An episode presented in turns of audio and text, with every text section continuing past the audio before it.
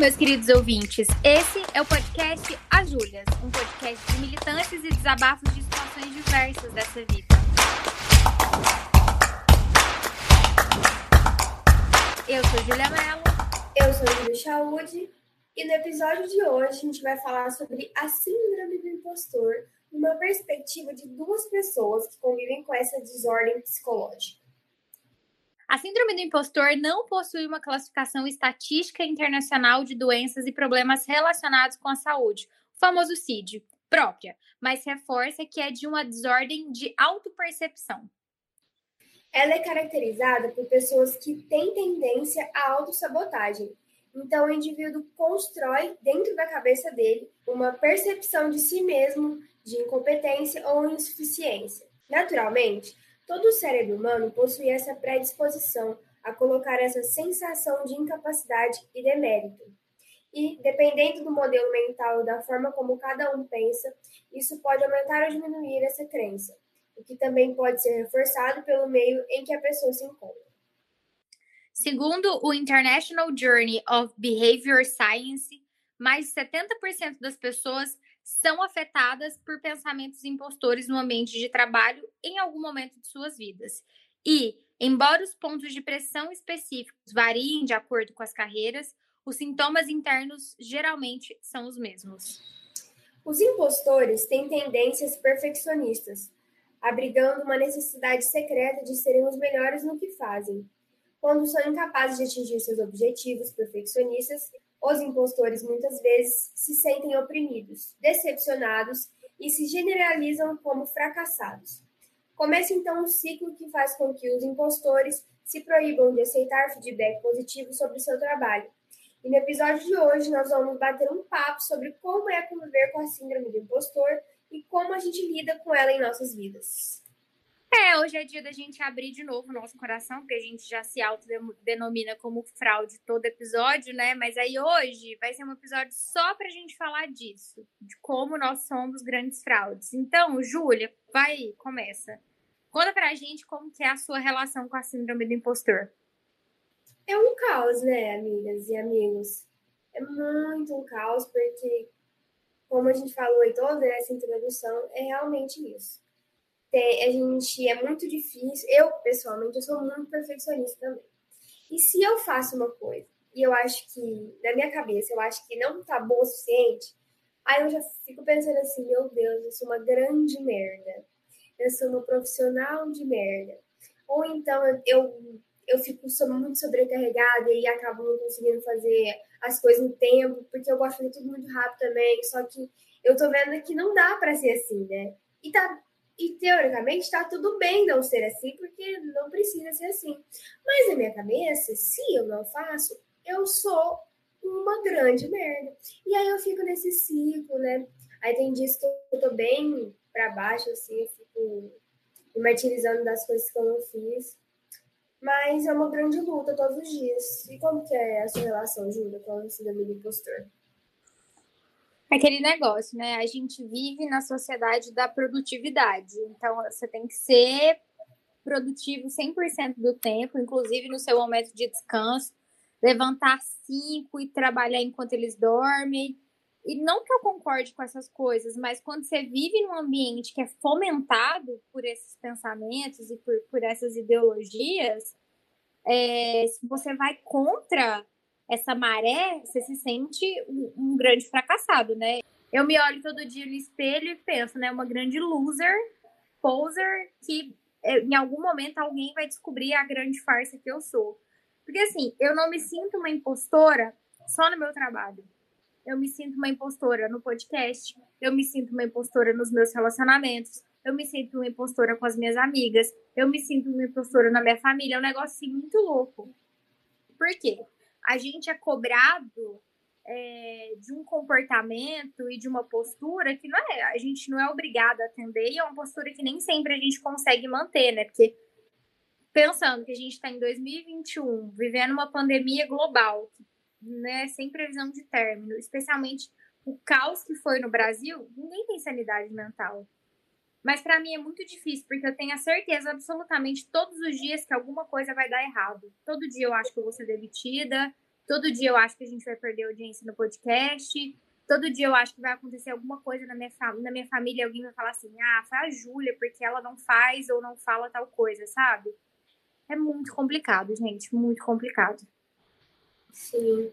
E uma coisa que você falou também, eu também sou muito insegura comigo mesma. Então, às vezes eu deixo de falar alguma coisa, sabe?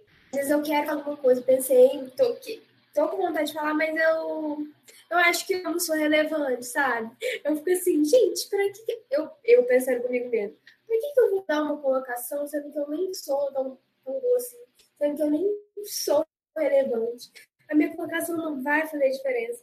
E aí eu fico nisso, sabe? Fico... Aí depois que passa, e eu, eu penso assim, poderia ter falado. Mas não falei. E aí eu fico me sentindo merda. E aí eu já, aí também acho, concordo com o que você falou, eu acho que eu vou ser demitida todo dia. Qualquer palavrinha que alguém fala, fala mais seco comigo, eu já falo assim, pronto, a demissão vem. Qualquer jeitinho que eu percebo que a pessoa fala diferente comigo, eu já acho que tem alguma coisa errada. É difícil. É um negócio muito doido, porque às vezes não tem nada de errado, né? Mas é muito alimentado pela nossa própria mente. Que é muito traiçoeira, né? A gente tem uma mente muito traiçoeira. Lógico, né, gente? Eu não sou especialista, eu não sou psicóloga, eu não sou psiquiatra, né? Esse episódio hoje é totalmente de uma perspectiva de pessoas que convivem com essa desordem. Mas eu acho que a síndrome do impostor, ela tá muito atrelada à nossa ansiedade, né? Aquela ansiedade de ser a melhor profissional possível e impossível, porque a gente busca um, um impossível total, que, que, que leva a gente para um esgotamento mental totalmente sem noção, e uma ansiedade também de, de se mostrar perfeita, sabe? Sem espaço, sem brecha para poder errar, como se a gente não fosse humano, sabe? Nossa, nós somos grandes robôs, produtores de conteúdo, que a gente trabalha com marketing, né? E a gente sempre tem que ter ideia, a gente sempre tem que estar engajada, a gente sempre tem que ser extraordinário, a gente sempre tem que ser sensacional, sabe? Como se não tivesse brecha para o erro, como se não tivesse brecha nem para aprendizado. Eu não preciso aprender nada, porque eu já sei de tudo, entendeu? Mesmo eu sendo um grande fracasso no meu trabalho, eu já sei de tudo. É, e é uma dualidade, assim, a gente vive num caos e num paradoxo, porque ao mesmo tempo que eu, pelo menos, né, sei que no meu campo de atuação eu sou muito boa e eu sou um profissional muito escasso, porque hoje eu trabalho com e-commerce e, a gente tem pouquíssimos profissionais especializados nessa área. Eu, ao mesmo tempo, fico pensando, e gente, mas ali, o Joãozinho da esquina, se ele quiser, ele faz o que eu faço, hein? Rapidinho ele aprende. Eu me coloco como substituível o tempo todo, sendo que eu faço uma caralhada de coisa muito difícil. Assim, eu tenho uma, uma diária de trabalho muito punk. Não é qualquer pessoa que consegue peitar o que eu peito, sabe? Mas na minha cabeça dá. Já a Mariazinha passou de bicicleta aqui, ela pode fazer o que eu faço. É, mas assim, é o que você falou. Porque eu tenho consciência de que eu sou boa, sabe? Eu escuto muita gente falar que eu sou boa. Então, se tem gente que fala que eu sou boa, é porque eu devo ser boa. Mas, ao mesmo tempo, tem horas que isso fa falta na minha cabeça, sabe? Só o lado negativo pesa. Ou senão eu penso assim, tudo bem, eu sou boa, mas. Aí fica isso, mas. E outra coisa também que a gente está vivendo, você já falou disso, mas eu vou reforçar que a. Não sei, parece que tudo tá muito exaustivo, sabe? É uma rotina muito exaustiva, você tem que produzir a todo momento, você tem que estar feliz, você tem que estar contente, tem que responder o WhatsApp, tem que fazer isso, tem que ser... e tem que fazer comida e tem que limpar a casa. Gente, não dá. Aí eu, a gente deixa de fazer alguma coisa, a gente já acha que é o fim do mundo, porque eu sou assim. Eu falo assim, eu acordo e falo, hoje vou fazer tudo isso. Chega no final do dia, eu não fiz tudo isso, eu falo, uhum, eu sou uma bosta mesmo. Parabéns, você não consegue nem se, é, fazer aquilo que você programou, né? É, é, é muito isso. Eu tomei a segunda dose da vacina ontem e aí pensei, ai, não vai acontecer nada, porque na primeira dose foi tranquila, né? Cheguei em casa, tomei café da manhã, já tomei uma de pirona, porque falei, já vamos evitar aí qualquer sintoma. Sentei para trabalhar, meia hora depois comecei com febre, dor de cabeça, dor no corpo, um cansaço. Porque o sintoma da vacina é, tipo, é são dores que eu nunca tinha sentido na vida. Ainda fiquei refletindo, eu nem ia aguentar ter Covid. Não ia. E aí eu fiquei muito mal, porque eu tive sintomas ontem, eu tive sintomas hoje, e nem ontem, nem hoje eu trabalhei direito, porque tive febre, e aí não conseguia ficar sentada, tinha que ficar deitada. Na hora que a minha febre passava, eu começava a suar, tinha que tomar banho, mas não estava conseguindo ficar em pé no chuveiro. Então, assim, nos dois últimos dias eu me senti uma grande inútil. Tipo assim, de quase ligar pro meu chefe e falar assim: não me paga esses dois dias. Mas, gente, eu trabalhei.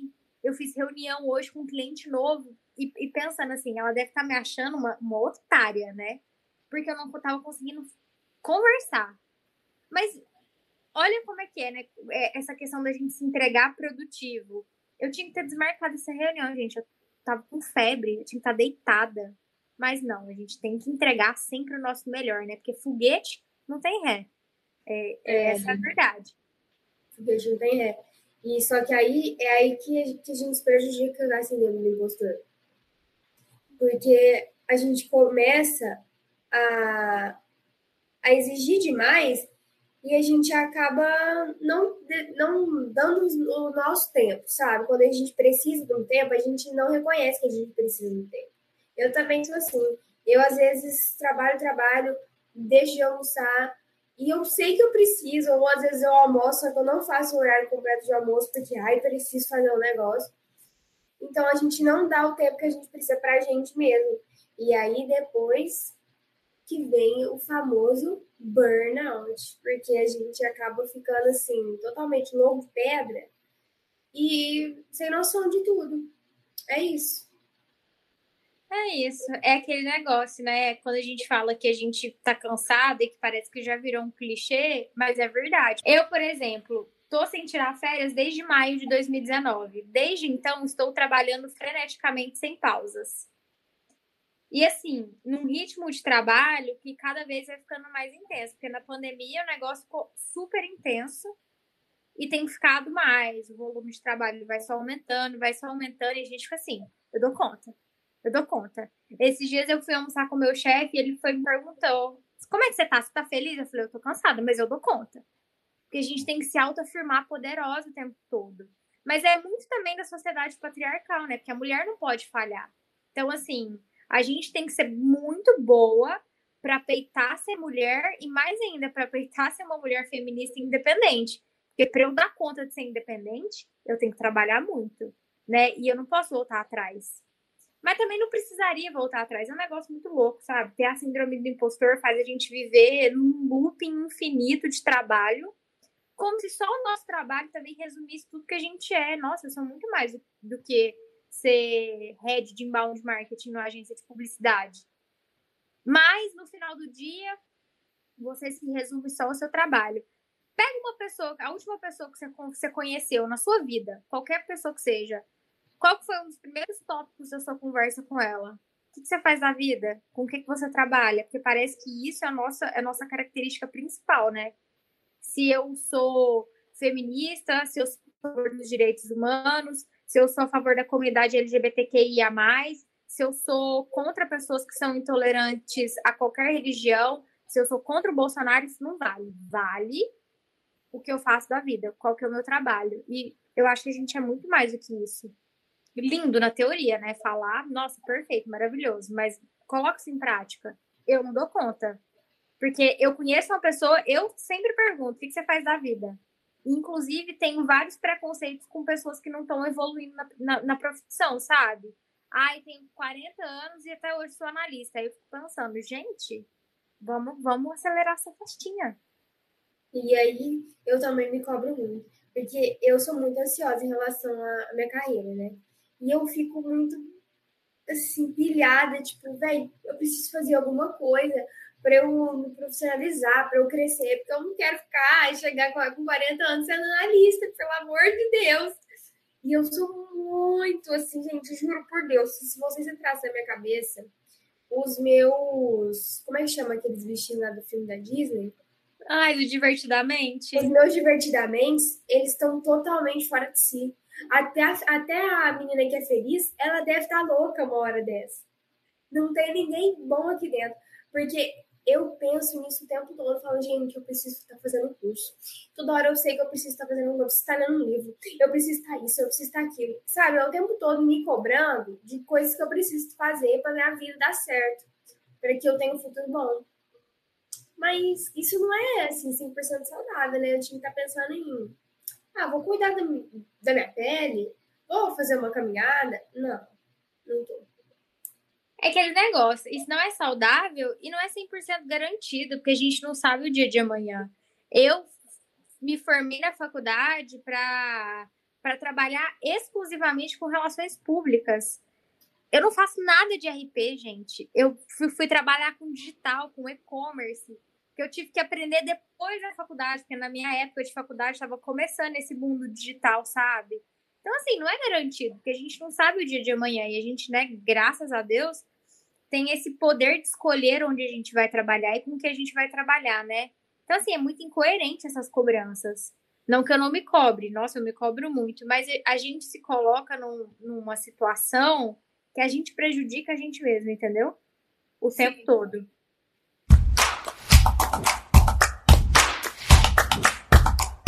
Os principais sinais da síndrome do impostor são sentimento de não pertencimento, Muitas vezes, as pessoas que sofrem com a síndrome do impostor podem pensar que não merecem estar onde estão. Quando isso ocorre, é comum que haja um sofrimento de não pertencimento aos locais que, como consequência, leva as pessoas a se afastarem dos grupos. Procrastinação. Outro sintoma presente na vida de quem sofre com esse problema é a procrastinação. Nesse caso, no entanto, ela vem a partir de uma insegurança dos indivíduos sobre as tarefas a executar é preciso ter certeza sobre a origem da procrastinação para saber se ela está associada à síndrome do impostor. Autossabotagem.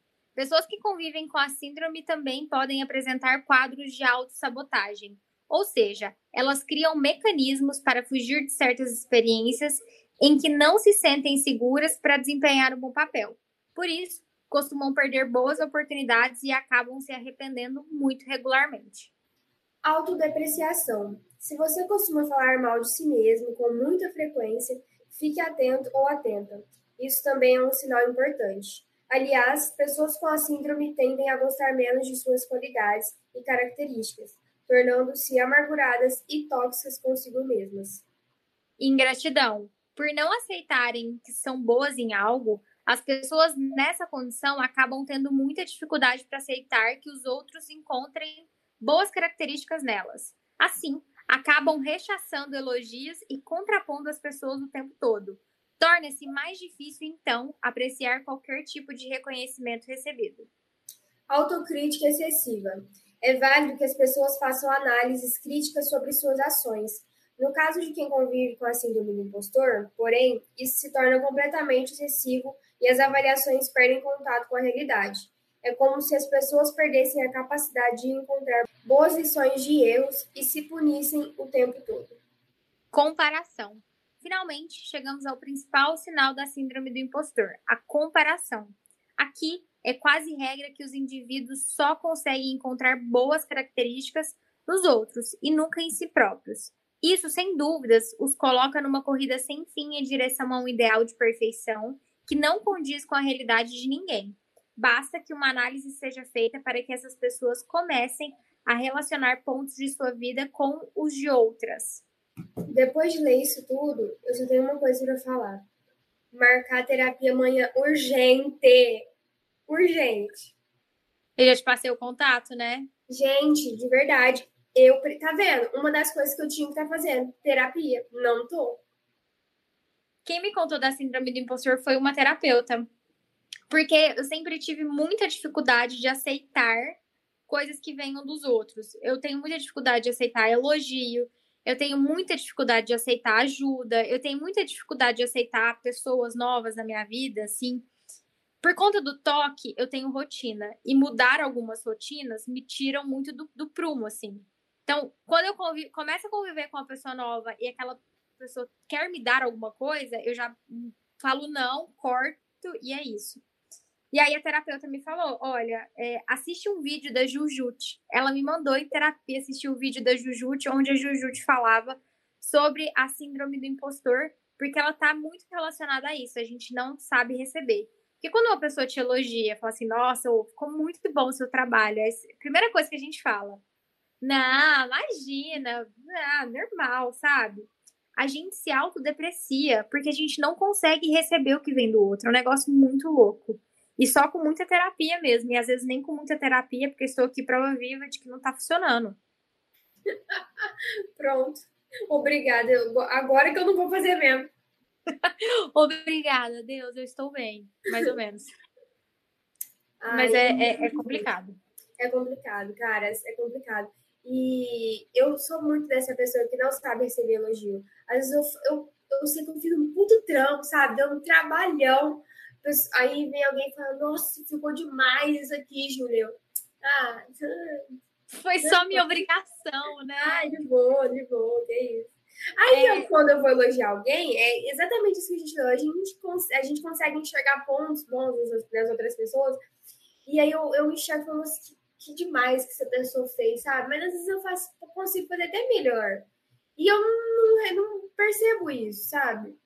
Então eu fico me comparando muito. Eu falo assim, nossa, mas fulano de tal tá fazendo isso.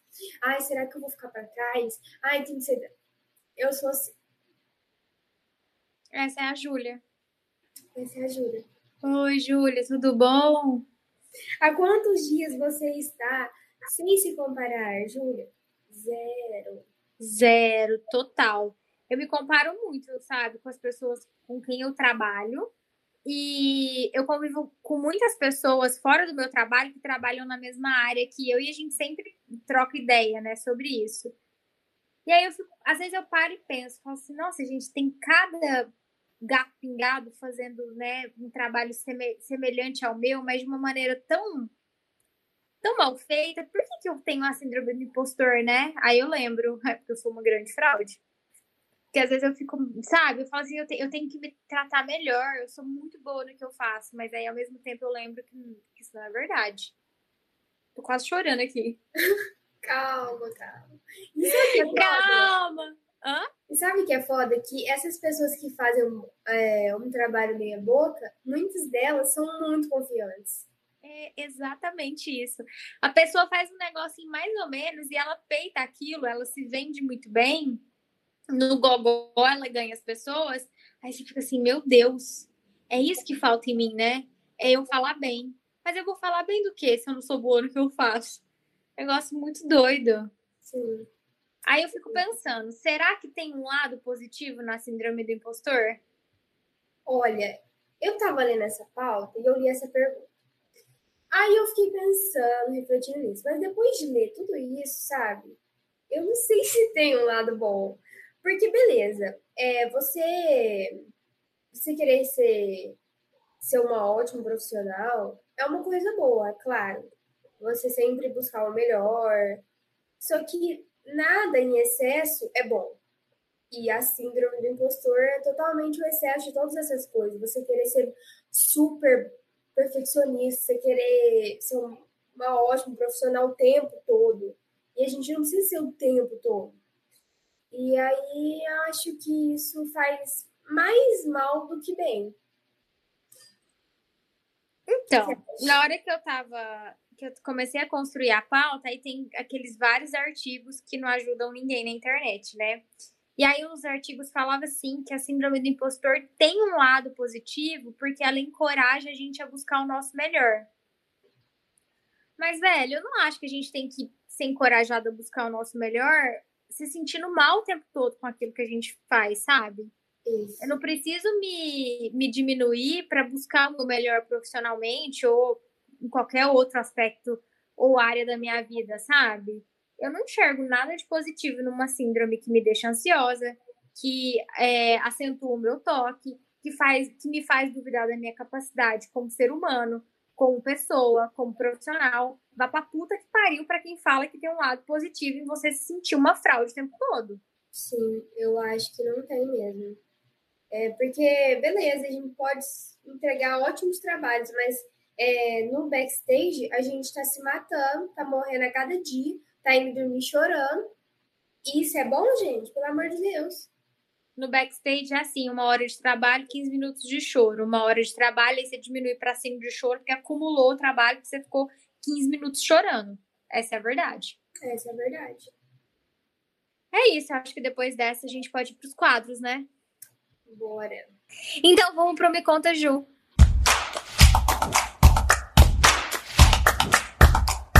Me conta, Ju. Júlio, o que você conta pra gente nesse dia maravilhoso em que o Bolsonaro vetou a distribuição de absorvente para as mulheres de vulnerabilidade social no nosso país? Não tem nem o que falar, né? Não tem nem o que falar. Que hoje eu passei raiva com esse homem. Hoje eu passei raiva. E esses dias eu tava no. Ah, eu posso, eu vou fazer desse meu desabafo. Se você quiser também fazer o seu esse desabafo, porque é esse desabafo merece ser falado aqui, porque esse homem só faz merda. Ah, e tem outra coisa também. Tem outra coisa também. Que o, o cara que estuprou a Mariana Ferrer foi absolvido completamente hoje. É, vitória, né? Muito bom, parabéns. Quantas notícias boas, né, minha gente? Nossa, gente, hoje eu achei que eu fosse supitar de raiva, só que eu tava com tanta fraqueza que eu não conseguia, não consegui ficar muito nervosa. Ah, eu consegui ficar bastante nervosa.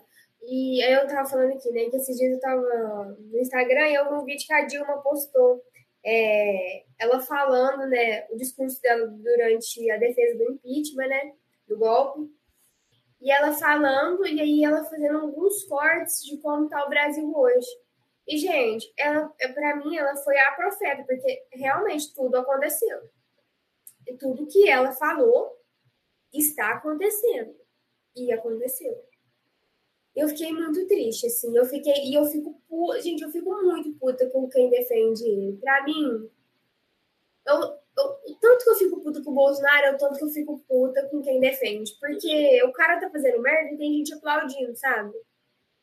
E igual eu falei no, no meu stories, você não, a gente não precisa ser petista, não precisa ter um partido, pode ser o caralho que for, você só precisa ser minimamente ter não, ter um mínimo de humanidade, você reconhecer que esse cara é um grande bosta. Desabafei. Ó, oh, meu desabafo de hoje é um desabafo. É um desabafo. Ele é bom, mas ele me entrega em algumas coisas. Ele é um desabafo de uma pessoa que tem síndrome do impostor. Mas é, é muito bom a gente saber que a gente tem pessoas queridas na nossa vida, né? Especialmente com essa rotina, tipo, desumana que a gente vive de trabalho, que você não tem tempo para, sabe, sentir nada. É, na terça-feira eu tava, tipo, uma loucura, trabalhando, resolvendo mil coisas, com um cliente me pedindo e-book, fazendo landing page, aquele negócio, rolo trem, muito doido. Aí eu tava conversando com a minha estagiária, eu falei, nossa, eu tô com fome, nossa, que vontade de comer pastel. Ela não mandou entregar um pastel aqui na minha casa? Ai, gente, eu achei muito fofo. E aí, tipo, tocou o interfone, aí eu desci. Aí o cara virou para mim e falou assim: Você que é a patroa? Porque, tipo assim, as minhas estagiárias me chamam de patroa. Então, ela falou pro pessoal do iFood que eu era patroa. Eu fiquei, né, super emocionada, super feliz. Aí ontem vacinei, vi a luz no fim do túnel, eu tava assim, na beira, sabe, de morrer mesmo, no meu leito de morte. Uma amiga minha vai e me manda é, uma pizza à noite para melhorar o meu dia que tinha sido ruim, sabe? Mas assim, eu fiquei tão feliz, tão emocionada, e aí depois de ter ganhado comida, que né, não tem coisa melhor do que a gente ganhar comida, eu, eu cheguei à conclusão de que, gente, eu não mereço. Essa é a verdade. Tipo assim, eu ganhei coisas, as pessoas se preocuparam comigo, me fizeram muito feliz, mas no final eu fico sentindo que eu não mereço. É um negócio muito doido, assim. Tem que tratar. Eu tô ficando rouca. Você merece, Júlia. Você merece! Você merece! Ela merece! Gente, estou abrindo aqui as inscrições para quem quiser ser minha estagiária, tá? É, requisito: enviar comidas da minha casa. Enviar cookies e nuggets do McDonald's. Isso. É, manda lá no inbox quem quiser, tá? O salário é uma bala. É, não paga nem a food. Tá liberal você, hein, menine? Eu não posso ter um estagiário porque eu sou muito pão dura. Essa é a verdade. Mas eu não sou 100% pão dura, hein? Que a Júlia já tá aqui fazendo bicate pra mim. Eu não sou 100% pão dura, não. Imagina, não, você é uma fofa. Então, é isso. Então vamos pro Fala aí, Ju. Vamos lá.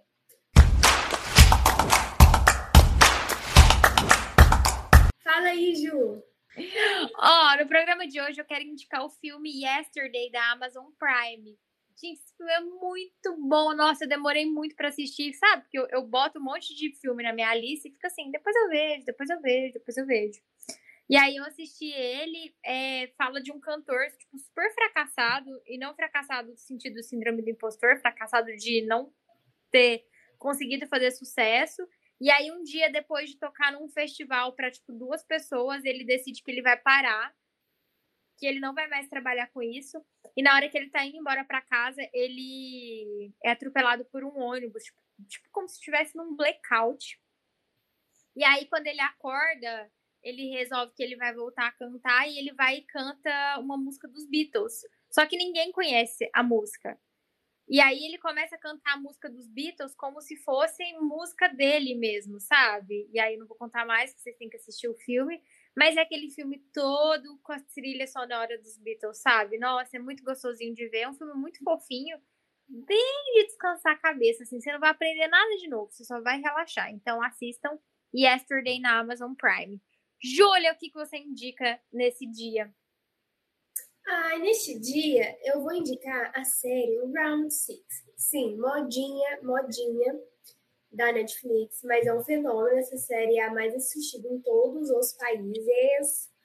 É a série que lançou recentemente na Netflix, tá, gente? Se você não tá morando no planeta Terra.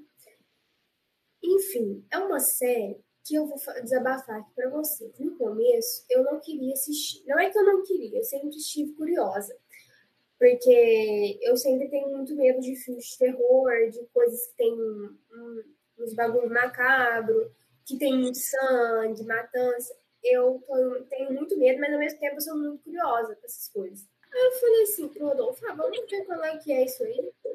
Porque meu irmão já tinha começado a assistir. Eu falei, esse meu irmão tem 11 anos. O Felipe viu aquela série. Eu acho que ele não viu tudo, mas ele viu um pedaço. Mas falei, é pesada. É muito pesada. É, eu pensei, gente, se o Felipe, que tem 11 anos, viu essa série, ah, eu sou capaz, né? Eu sou capaz. Mais ou menos. Só que meu irmão é bem mais corajoso que eu, né? Tem esse detalhe. Enfim, gente, a série é é, ele, é um jogo que pega pessoas que estão falidas, com muitas dívidas, para participar desse jogo e ganhar um prêmio que é muito, muito dinheiro. Mas, para eles ganharem esse dinheiro, eles têm que jogar né, os bagulho, mas assim, se perder, você não perde o jogo, você morre. Então você tem é, uns negócios muito loucos, assim. Claro que a cada morte eu, eu tampava meu olho, eu assistia essa série com uma almofada é, de auxílio para sempre que eu precisar eu colocava na minha cara. Mas a série é muito boa, assim, curti. É, o final. O final. Eu só sei que precisa ter uma segunda temporada, porque senão o negócio vai ficar feio. E eu já, eu já vi na internet que foram cobrar o cara que escreveu, né? O Round Six falou assim, não, mas e aí, vai ter, vai ter segunda temporada? Ele simplesmente falou assim, ah, eu não tô com pressa. É, dá muito trabalho, dá muito trabalho escrever, só se alguém, é, alguma, como é que fala? Ah, alguém for, for produzir e auxiliar ele, porque dá muito trabalho. Gente, não julgo, pois eu seria esse cara. Não, claramente é uma pessoa que não tem síndrome do impostor. não, eu falo assim, gente, olha, eu agora não. Passa amanhã, porque agora eu tô cansada. Ou, oh, eu comecei a assistir essa série, eu vi só o primeiro episódio ainda. E eu fiquei muito na dúvida, assim, é real tipo, que a pessoa pode assinar um atestado é, não sei explicar, tipo assim, ele abriu mão da dignidade humana dele, isso, isso pode? Isso existe ou isso é um negócio da série fictício? Amiga, eu não sei se isso existe. Tomara que não. Normalmente, eu assisto as coisas googlando, sabe? Tipo, dou um Google, porque, tipo assim, você ouve e sabe o que as pessoas estão tá falando. Mas, mano, a série é em coreano, eu não consigo ouvir e não ler a legenda, entendeu? Então eu não consigo dar Google. E aí eu ainda não consegui dar meus Google para entender essa série. Ah, mas eu não gostei ainda não, viu? Achei... Ah, não tô gostando. Amiga, continua. É muito boa, assim. É Júlia, você não é parâmetro, né? Porque Amiga, mas bra... toda a terceira temporada. O mundo inteiro pode ser parâmetro para você, pra senhora? É, não é também. Entendeu? Ô, amiga, mas assim, é... o primeiro jogo é da batatinha frita, né? Você assistiu? Gente, que loucura! Eu fiquei. Que aflição daquele. A gente tá dando muitos spoilers, né? Mas, que aflição... Mas acho que esse da batatinha frita todo mundo sabe. Que aflição daquele povo, tipo assim, mexeu, tomou tiro. Que isso? E se a pessoa continuava mexendo ali em agonia, tomava outro tiro. Véi, é muito doideira, mas assim, fica, fica muito pior, você não tem noção. Júlia, fica muito pior. É uns negócios bizarros. Mas. E tem coisa muito óbvia também, tá? Tem coisa que você vai sacando assim. Eu, eu já fui sacando algumas coisas antes de acontecer. Porque eu sou muito inteligente, né, menina? gênia, gênia. Só que não, gente, tem síndrome do impostor. É... Ah, é isso, assista aí, gente. É, pessoal, assistam e também deixem lá nos comentários, manda pra gente no direct indicações de séries, livros, filmes e músicas e novos podcasts que a gente vai adorar conversar com vocês. E é isso, pessoal. E aí, depois desse intenso programa sobre a síndrome do impostor, é lógico que a gente tem que ter um desmotivacional, né? Porque aqui, meu anjo, não tem positividade tóxica, não. Então, querido ouvinte, o que eu quero te dizer nesse dia é: sem lutas, não há derrotas. Obrigado, Júlia. Obrigada, uh! gente. Obrigada. A gente se escuta no próximo episódio. Tchau. Tchau.